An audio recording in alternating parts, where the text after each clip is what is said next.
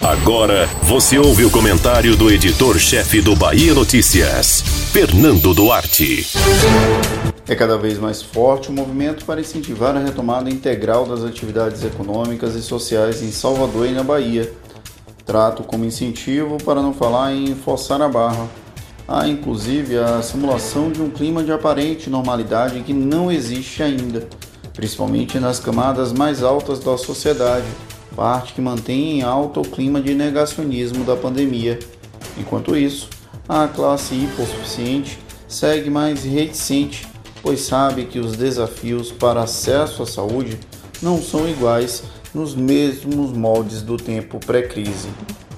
Em entrevista à repórter Jade Coelho na última segunda-feira, o infectologista Igor Brandão alertou para o risco de estarmos enfrentando agora em janeiro pior momento da pandemia do novo coronavírus, em um contexto de desgaste das medidas restritivas, da insistência de autoridades públicas em rechaçarem medidas como o distanciamento social e o início da campanha de vacinação, cria-se a falsa sensação de segurança. Como se não bastassem esses pontos, convivemos com a possibilidade de uma cepa que se disseminaria de maneira mais rápida e com observações de que pode inclusive gerar casos mais graves.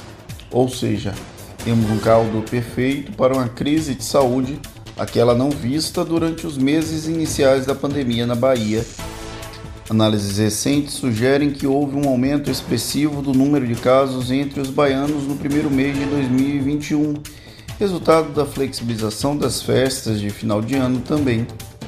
Porém, aumenta um pouco a preocupação quando vemos informações conflitantes entre os dados disponibilizados por órgãos da área. Porto Seguro, por exemplo, apresenta apenas 160 casos ativos no boletim da Secretaria Estadual de Saúde, mas mantém 487 pessoas em isolamento domiciliar sob suspeita clínica de Covid-19. O número baixo de casos nos leva a crer que, infelizmente, o volume de testes foi diminuindo gradativamente e muitos gestores do interior do estado desistiram de empenhar recursos e energia contra o novo coronavírus. Diante de um quadro cada vez mais tenso, com medo das cenas das câmaras de asfixia nos leitos de Manaus se repetindo em outras partes do país, é preciso ter muita cautela ao falarmos sobre o retorno de atividades que podem potencializar a disseminação da doença. Diversos especialistas sugerem o lockdown para frear o coronavírus. É uma medida extrema que não funcionou no Brasil, porque nenhum gestor público optou por fazê-lo.